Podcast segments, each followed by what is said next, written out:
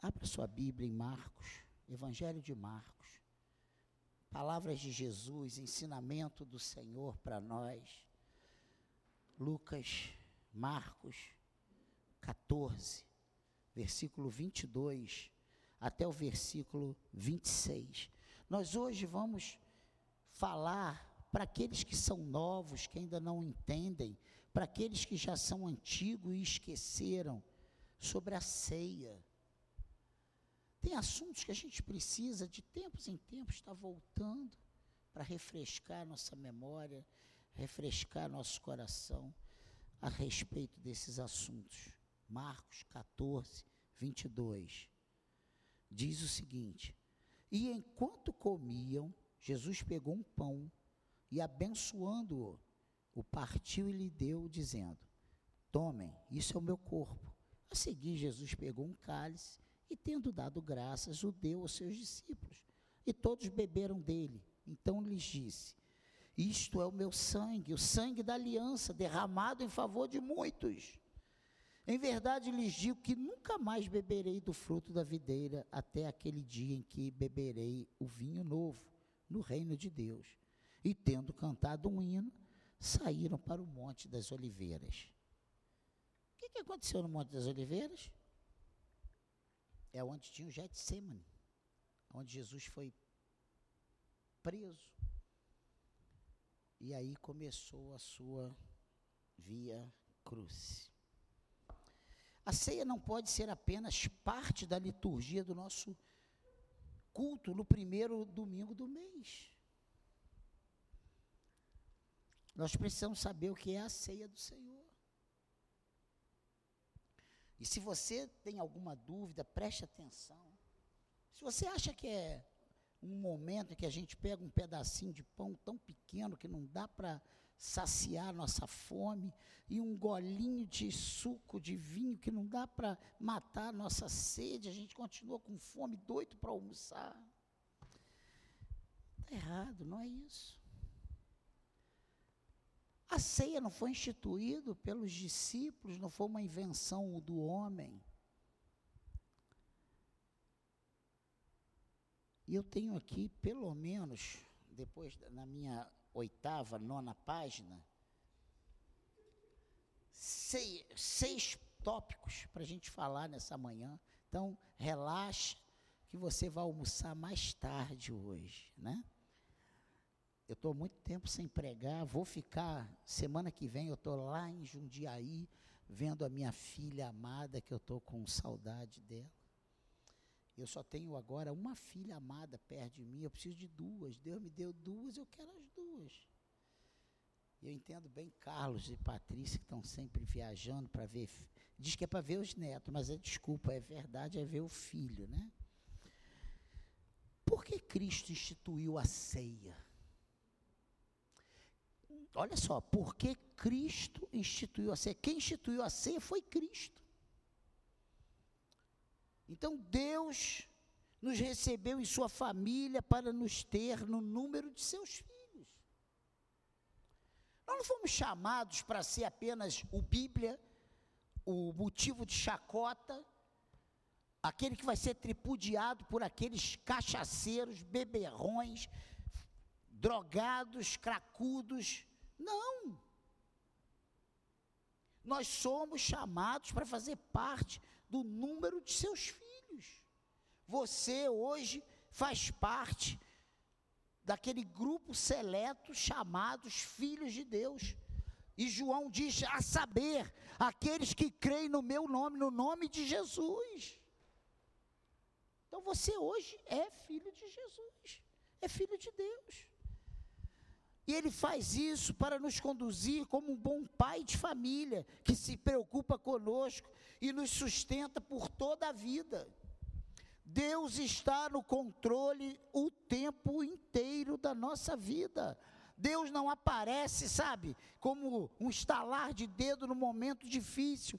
Ele está tomando conta de você no dia bom e no dia mal, no momento alegre, no momento triste, quando você está com saúde, quando você está enfermo. Amém, igreja? Ele quis dar segurança de sua perpétua liberalidade para nós. E nós precisamos entender isso e valorizar isso.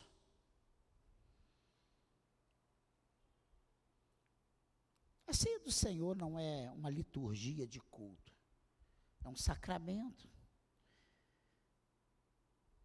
Mas para isso, para que essa segurança perpétua que foi liberada para nós, para isso, ele instituiu por meio de seu filho unigênito outro sacramento, um banquete espiritual, no qual Cristo afirma que é o pão da vida. Lá em João 6,51 diz: Eu sou o pão da vida. É para você parar e entender a seriedade que é participar desses elementos. Porque se você não participar do pão e do vinho com o entendimento, você está comendo um pedacinho de pão e tomando um cálicezinho de vinho, que não vai acrescentar um côvado. É igual você se batizar sem entender o que, que é o batismo. É, é, é, mergulhar naquela água fria. Eu não ia falar suja, mas aí, né, Juninho? Pega mal. É água fria. Pensa nisso. Precisamos em todo momento entender o que fazemos, porque cada coisa que fazemos aqui, o que, que você já fez aqui hoje? Você já orou? O que, que é orar? Falar com Deus. Você já levantou sua mão, você já louvou o Senhor? O que, que é isso? Ah, a gente chega lá, o louvor é o quê? Ah, o louvor é uma preparação para a pregação da palavra. É isso? Não é? Se esforce para chegar antes do culto. Eu sei que tem gente aqui que mora longe, né, Juninho? Muito longe. E às vezes vem empurrando o carro, é mais difícil ainda. Vamos nos esforçar para chegarmos antes do louvor, antes das 10, eu acho que eu vou passar o culto para as 11, de 11 a 1. Para ver se a gente consegue. Não vai adiantar nada. Porque o culto do quarta, quinta-feira era quinta. Era às sete e meia. Não, pastor. Sete e meia muito difícil sair da cidade, chegar. Se o senhor colocar para as oito, vinham umas 30 pessoas. Aí passei para as oito, vem doze.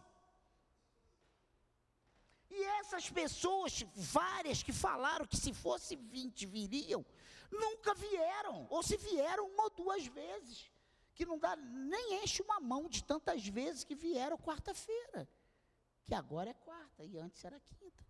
Que eu estou querendo dizer é que a gente precisa entender. Ah, o culto de meio de semana, é, eu trabalho. Nem. Deus está vendo, Deus sabe de todas as coisas. Você não tem que prestar conta a Daniel. Você vai prestar conta ao Senhor. Pense nisso.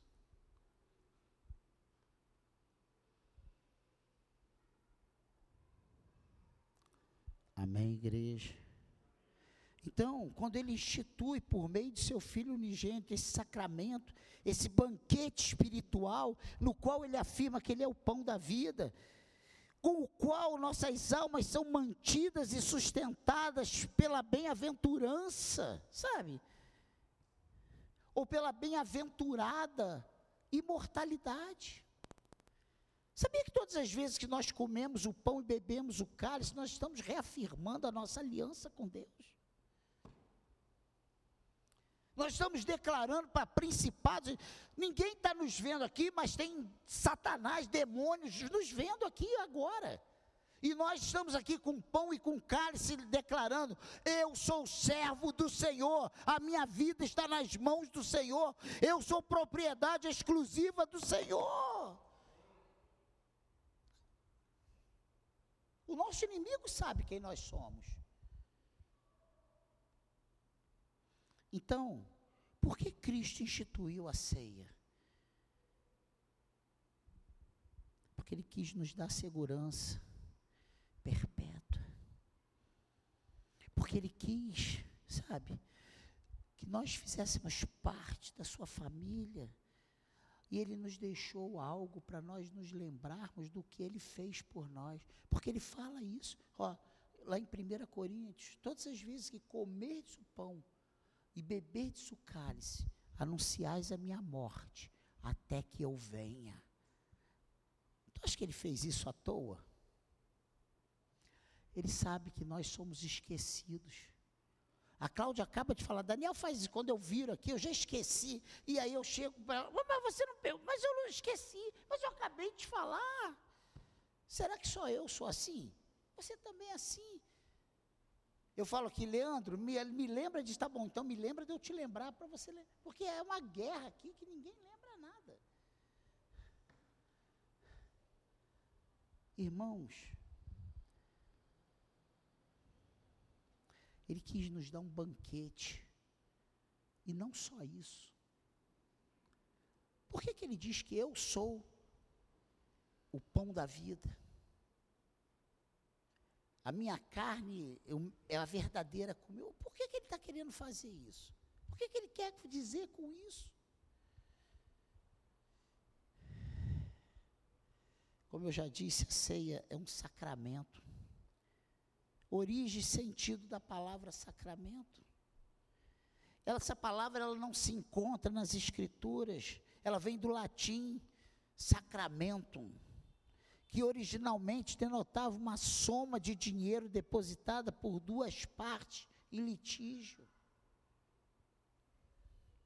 E vê se não era isso. Nós estávamos mortos. Ele nos comprou com sangue. Lembra que ele diz lá no, na hora do cálice: esse cálice é o cálice da nova aliança. Olha só. O uso cristão do termo está em sentido religioso, está em seu sentido religioso adquirido quando a Vulgata o empregou para traduzir o termo grego mistério. É um mistério que acontece, que a gente participa do pão e do cálice e algo espiritual acontece no nosso coração. Berkoff, que é um teólogo muito conceituado, e dá a seguinte definição para sacramento: é um, um sacramento é uma santa ordenança instituída por Cristo, na qual, mediante sinais perceptíveis, a graça de Deus em Cristo e os benefícios da aliança da graça são representados, selados e aplicados aos crentes. E estes, por sua vez, expressam sua fé e sua fidelidade a Deus. Olha que coisa tremenda. Olha que coisa tremenda. E uma outra definição dada também muito interessante foi por Calvino, que ele diz que é o sinal externo mediante a qual o qual o Senhor nos cela a consciência e as promessas de sua benevolência para conosco, a fim de suster-nos a fraqueza de nossa fé e nós, de nossa parte, atestamos nossa piedade, nossa santidade para com ele tanto diante dele, dos anjos, quanto dos homens. É uma declaração pública da nossa fé.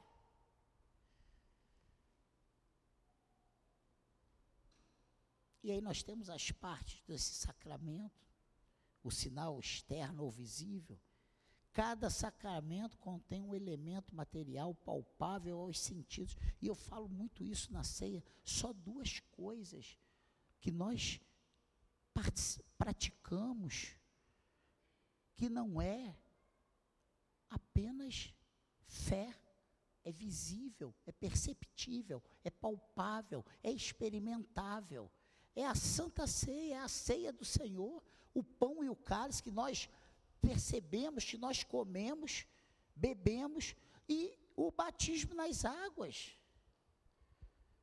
São os, os únicos dois sacramentos estabelecidos pelo Senhor. Todos os demais sacramentos que nós ouvirmos falar é invenção humana, não é bíblico. não foi def, definido, determinado pelo Senhor.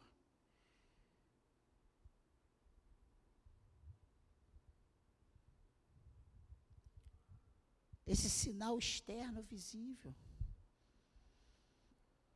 O termo denota o sinal e aquilo que é significado ou simbolizado. A graça espiritual interna significada e selada. Os sinais e selos pressupõem algo que é significado e selado e que geralmente é chamado matéria interna do sacramento. Isto é, variadamente indicada nas Escrituras como aliança da graça, como justiça da fé. E você vê isso lá em Gênesis 9, versículo 12, 13, 17, versículo 11. Fala sobre a aliança da graça, justiça da fé, Romanos 4, 11. Isso é só para você depois ouvir na gravação e rever em casa. Perdão dos pecados, Marcos 1, 4, Mateus 26, 28. Fé e conversão, Marcos 1, 4. Mateus 16, 16. Não, Marcos 16, 16. Comunhão com Cristo em sua morte e ressurreição, Romanos 6, 3. E assim por diante. Pastor, mas isso aí, essa, é, essa palavra aí com tanta coisa. Mas você vai, no final, você vai entender o que eu estou falando. Preste atenção. Como sinais e selos, eles são meios de graça. Isso é meio pelas quais se fortalece a graça interna produzida no coração pelo Espírito Santo. A união sacramental entre o sinal e o que significa. Isso está tudo aqui sobre essas partes. Há uma união sacramental entre o sinal e o que significa. É a relação entre o sinal e a coisa significada que constitui a essência do sacramento o Espírito de Deus, Deus está presente. O Espírito de Deus, ele está aqui nessa manhã. Mesmo que você esteja achando coisas que, ah, mas eu já sei isso, mas é importante você ouvir. Ah, pastor, mas eu queria uma coisa mais aplicável à minha vida. Aplique isso à sua vida. Segundo o conceito reformado, esta não é física e nem local, mas sim espiritual. É uma, uma relação espiritual. Não é uma coisa física. Ah, eu comi o pão junto com todo mundo. Não é só isso, não. Por tudo isso, para nós a ceia do Senhor é muito mais que uma simples lembrança da morte e ressurreição de Jesus. Ela, ela cela coisas dentro do nosso coração o Espírito Santo de Deus atua nas nossas vidas. E aí nós vemos o, os elementos, o pão e o vinho, sinais de uma realidade espiritual. Pão e vinho são os sinais que representam o mantimento espiritual que recebemos do corpo e do sangue de Cristo. No batismo, ao nos regenerar, Deus nos incorpora à sua igreja e nos faz seus filhos por adoção. E pela ceia, Deus desempenha o papel de um zeloso pai que nos proporciona continuamente o alimento com o qual nos conserva na vida que nos gerou com Sua palavra. É como se o Senhor tivesse, sabe, aplicando aquilo que nós recebemos através da palavra de uma forma tremenda, de uma forma espiritual. O único sustento de nossas almas é Cristo. E quando nós comemos o pão e o sangue o, e o vinho, nós estamos nos alimentando de Cristo. O único sustento de nossas almas é Cristo. Nosso Pai Celestial nos convida para que venhamos a Ele, para que alimentados com este sustento, tenhamos a cada dia maior vigor, até chegarmos à imortalidade no céu. Lembre-se que nós estamos numa caminhada. Nós temos um destino final, e o nosso destino final é a glória. Ah, pastor, mas não adianta a gente saber um monte de coisas se nós não aplicarmos as nossas vidas. Não adianta ouvir mensagem após mensagem, domingo após domingo, se isso não for aplicado às nossas vidas. Amém, igreja?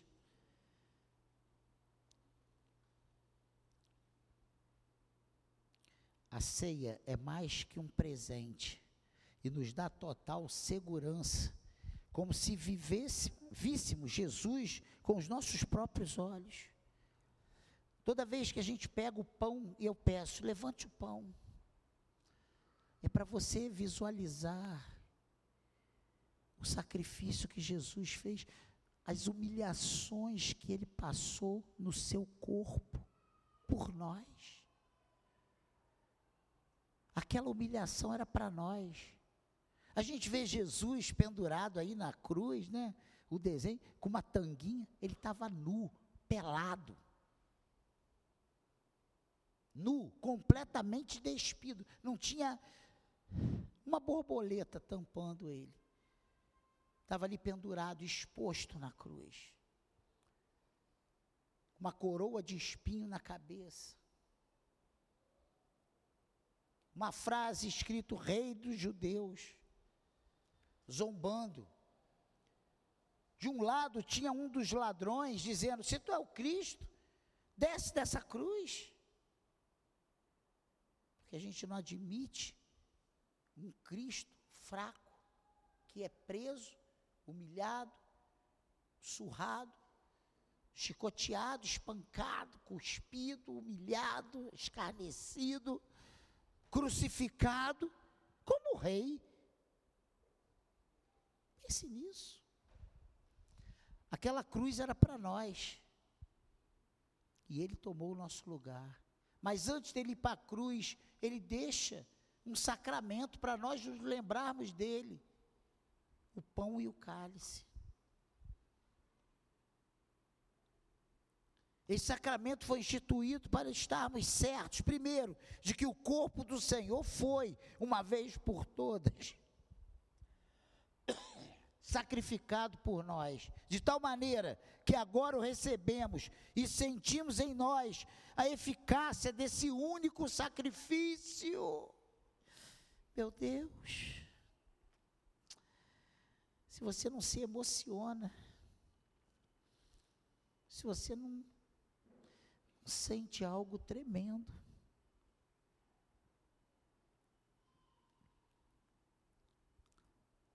E o seu sangue de tal maneira foi derramado por nós, que nos serve de bebida perpetuamente. Lembra que Jesus fala para aquela mulher samaritana? Se você soubesse quem fala contigo, tu ia pedir água da vida. E você jamais iria ter sede. E a mulher fica eufórica.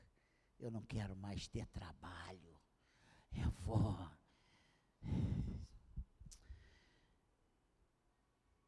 E aqui nesse versículo 22 que nós lemos, enquanto comiam, Jesus pegou um pão e abençoando o partiu e lhe deu, dizendo: Tomem, isto é o meu corpo. Tomem, isto é o meu corpo. Comer e beber é a única maneira de termos plena confiança de que a virtude desse sacrifício se mostrará em nós. É aquilo que ele disse, Paulo diz lá em 1 Coríntios: olha,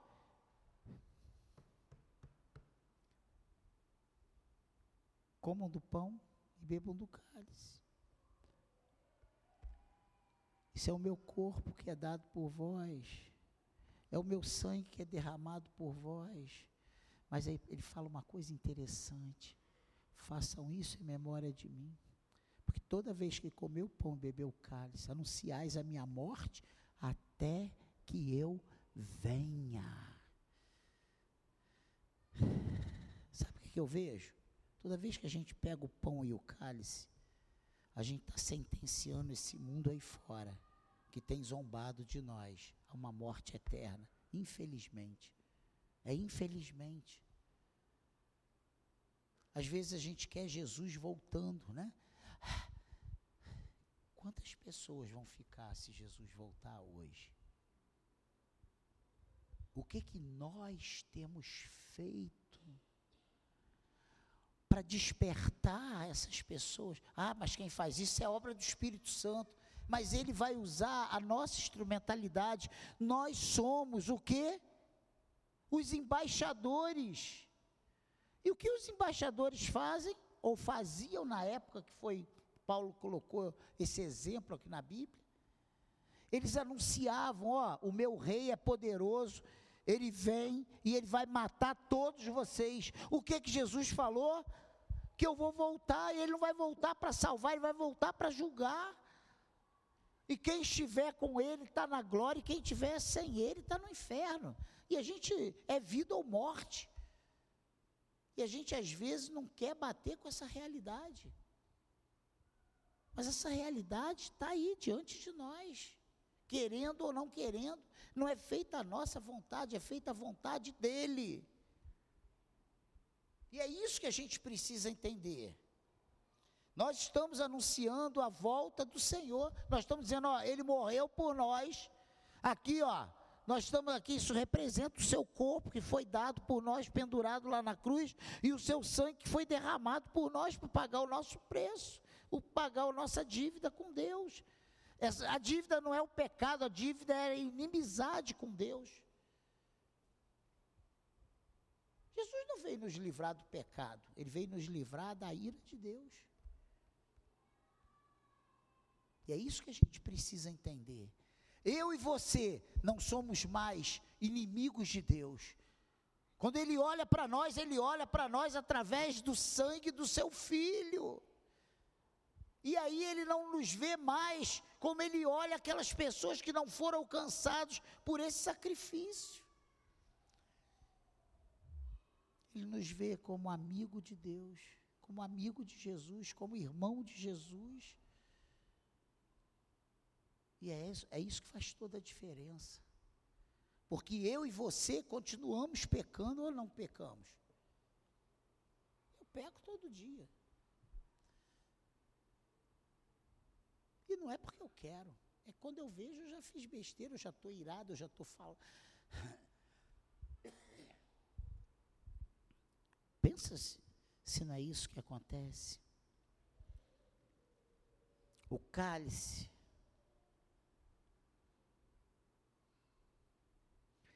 e o sangue. Tomem, isso é o meu corpo. Comer e beber é a única maneira de termos plena confiança de que a virtude desse sacrifício se mostrará em nós. O cálice, símbolo do pacto em seu sangue, de certa forma renova o pacto que fez com o seu sangue, ou melhor, continua realizando no que tange a confirmação de nossa fé sempre que nos dá seu precioso sangue para o bebermos, nós estamos reafirmando a nossa aliança. A ceia, ela demonstra nossa redenção e que Cristo é nosso. Tudo isso Deus nos tem prometido plenamente nesse sacramento, como se Cristo estivesse presente fisicamente e o víssemos com os nossos próprios olhos. Sua palavra não pode falhar nem mentir. Tomem, isso é o meu corpo. E depois, isso ele fala no 22 e no 23, no 24, isso é o meu sangue, o sangue da aliança derramado em favor de muitos, não todos, muitos.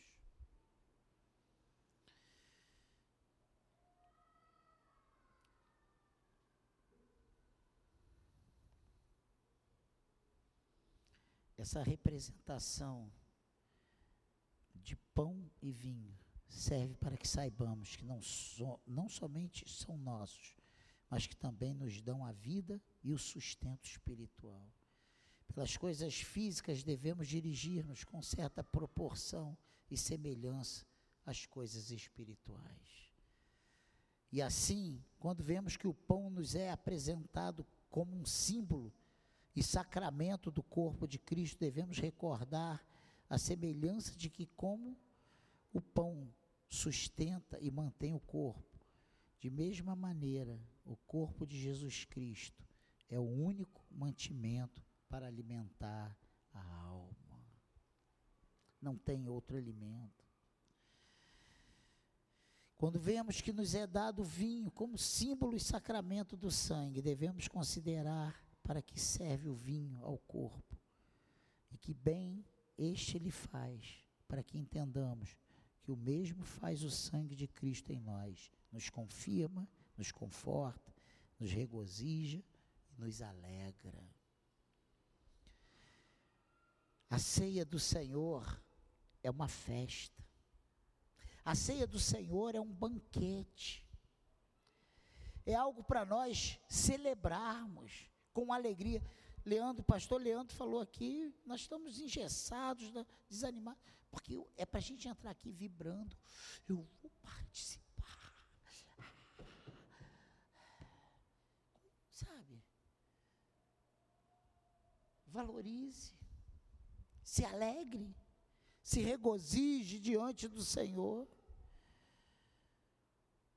E fechando aí, quais os frutos da Santa Ceia, da ceia? Nossas almas podem obter deste sacramento grande fruto de confiança e doçura. Jesus Cristo, de tal maneira incorporado a nós e nós a Ele, que tudo quanto é seu podemos chamar de nosso, e tudo quanto é nosso podemos dizer que é seu. Por isso, nos atrevemos a ter certeza de que a vida eterna e o reino dos céus não podem deixar de ser nossos, assim como não podem deixar de ser dele. Amém, igreja? Pelo contrário, não podemos ser condenados pelos nossos pecados, pois ele nos absolveu de todos, tomando-os sobre si e desejando que lhes fossem imputados, como se ele os houvesse cometido. Olha só, ele fica numa posição que era para nós estarmos. E ele diz assim: Ó, eu estou trocando contigo. Esse pecado aqui que é teu, está comigo. Eu estou levando sobre mim. Aquela culpa que era tua, está sobre mim. Eu estou levando comigo. Por isso nós dizemos que Jesus, ele na cruz, ele faz um sacrifício um substitutivo, né? ele nos substitui, ele toma o nosso lugar.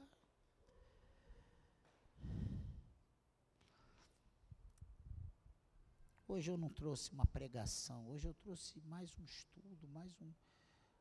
Eu não vim aqui, pare como eu sou direto.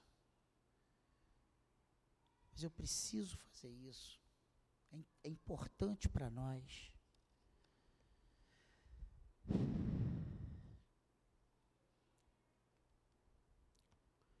O que ele está dizendo aqui é que não, pod não podemos ser condenados pelos nossos pecados, pois ele nos absolveu de todos.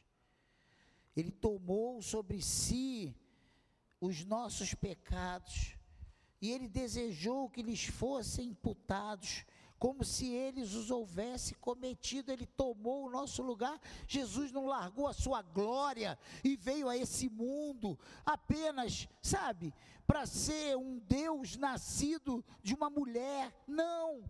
Ele veio aqui tomar o meu lugar e o seu lugar ali na cruz, porque eu e você não tínhamos como pagar o preço. Porque mesmo que eu subisse na cruz, ou você subisse na cruz, você não poderia pagar o preço. Sabe por quê? Porque Deus continuaria com ira por, contra você. Sabe por quê? Porque nós não somos um cordeiro sem defeito, nós somos defeituosos de nascença. Nós trazemos em nós essa natureza pecaminosa. Precisava de alguém de um cordeiro sem defeito, de alguém que não tinha pecados. E Jesus veio a esse mundo, viveu 33 anos nesse mundo sem nenhum pecado. Ele subiu ali com autoridade, não porque ele era Deus, mas porque ele era homem e Deus ao mesmo tempo. Ele era 100% homem, 100% Deus. Ele subiu ali na cruz, ele tomou o nosso lugar, porque ele não tinha pecados. E o Deus Pai aceitou esse sacrifício, porque era um sacrifício perfeito, era um sacrifício completo. Porque na natureza dele não havia pecado. Ele é o segundo Adão? Primeiro Adão com pecado, segundo Adão sem pecado. Olha só que coisa tremenda. Olha que coisa. Ele fez isso por amor a nós. Porque lá na cruz, ele já estava nos vendo aqui hoje. Que é isso, pastor? Estava. Ele fez por nós. Ele fez por mim e por você. Ele fez por amor a nós. Essa é a admirável troca e substituição que ele, por sua infinita bondade, quis fazer. Ele, aceitando nossa pobreza, nos transferiu as suas riquezas. E hoje, às vezes, a gente se sente tão pequeno, tão pobre, rejeitado, tão sem recursos. É verdade ou não é? Diante das riquezas desse mundo, diante do poderio desse mundo. Mas eu quero dizer para você nessa manhã, sem medo de errar, que eu e você, nós somos os mais ricos dessa terra. Nós somos os mais felizes dessa terra. Nós somos os mais amados dessa terra. Nós somos os mais vitoriosos dessa terra. Que isso, pastor? Sim, porque nós temos sobre nós a marca de Jesus, nós temos o sangue de Jesus no nosso coração. E quando Deus olha para nós, Ele não olha o nosso pecado, Ele olha o sangue do Seu Filho, que foi derramado na cruz e está em nós. Acredite nisso, irmãos. Quando Ele tomou sobre si nossas fraquezas, Ele nos fez forte com Sua virtude e poder. Você é forte. Você é forte. As circunstâncias, as enfermidades, as questões que se levantam nos colocam tão, como tão fraquinhos, tão frágeis, tão desamparados, tão sem recursos. Eu mesmo sou um que declaro: eu, nós não temos a quem recorrer, nós só temos o Senhor. Mas quem tem Jesus tem tudo. Quem está do lado de Jesus está com tudo. Ele é todo poderoso e nós somos vitoriosos através dele. Porque ele tomou a nossa fraqueza e nos fez forte com sua virtude e poder. Recebendo em si nossa morte, ele nos deu a sua imortalidade se nós cremos que vamos viver eternamente com Cristo, é porque Ele hoje vive eternamente, Ele está ao lado do Pai e Ele intercede por nós. Esse mesmo Espírito que ressuscitou Jesus ao terceiro dia é que vai nos ressuscitar e nos, sabe, nós estaremos eternamente com o Senhor. Carregando o peso dos nossos pecados ele nos deu sua justiça. Quem tentará acusação contra os eleitos do Senhor? Quem os condenará? Leia Romanos. Quem separará do amor de Deus? Quem? O quê? Nada e ninguém pode nos separar de Cristo.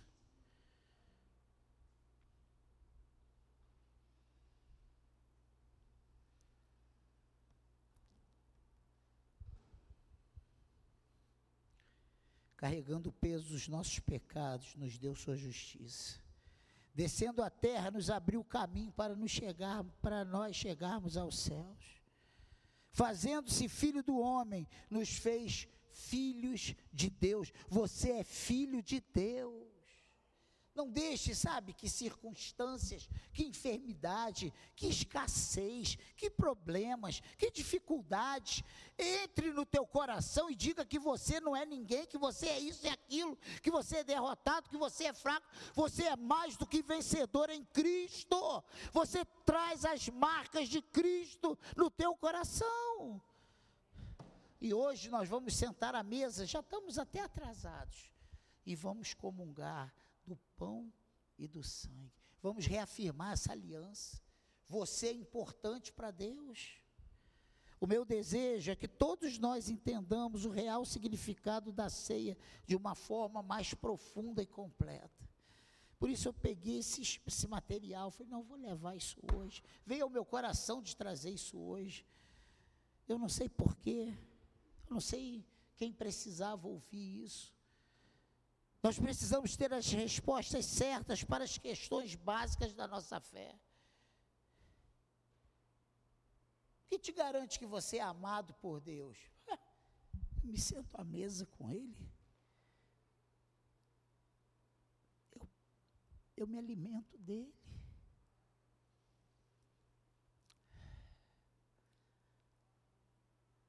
Eu como da sua carne, bebo do seu sangue. Eu sou dele. Ele deixou isso para eu lembrar que as circunstâncias que as adversidades, sabe, não podem me diminuir. Eu sou mais do que vencedor em Cristo. A vitória é minha. Que você saia daqui hoje certo da tua vitória. A vitória é tua em o nome de Jesus, porque você tem o sangue, o selo do Senhor na tua vida. Amém, igreja? Nós precisamos da ajuda do Senhor, que o Senhor nos ajude. Vamos orar e vamos participar da ceia. Por isso a ceia, é, Paulo diz lá, ó, não participe indignamente. Examine-se o homem a si mesmo. Então coma do pão. Não é para examinar e falar assim, é, eu pequei hoje. Se for assim mesmo, vamos sair todo mundo embora, não vai ter ceia não. Nenhum de nós, começando por mim, não tem um digno aqui. Não tem. Nenhum de nós aqui somos dignos para sentar na, à mesa com o Senhor, porque todos nós somos pecadores, todos nós falhamos, mas nós precisamos nos examinar e pedir ajuda ao Senhor, Espírito Santo, Senhor, me perdoe, eu quero, eu te louvo, eu te agradeço, porque eu sou servo do Senhor, porque eu estou aliançado contigo.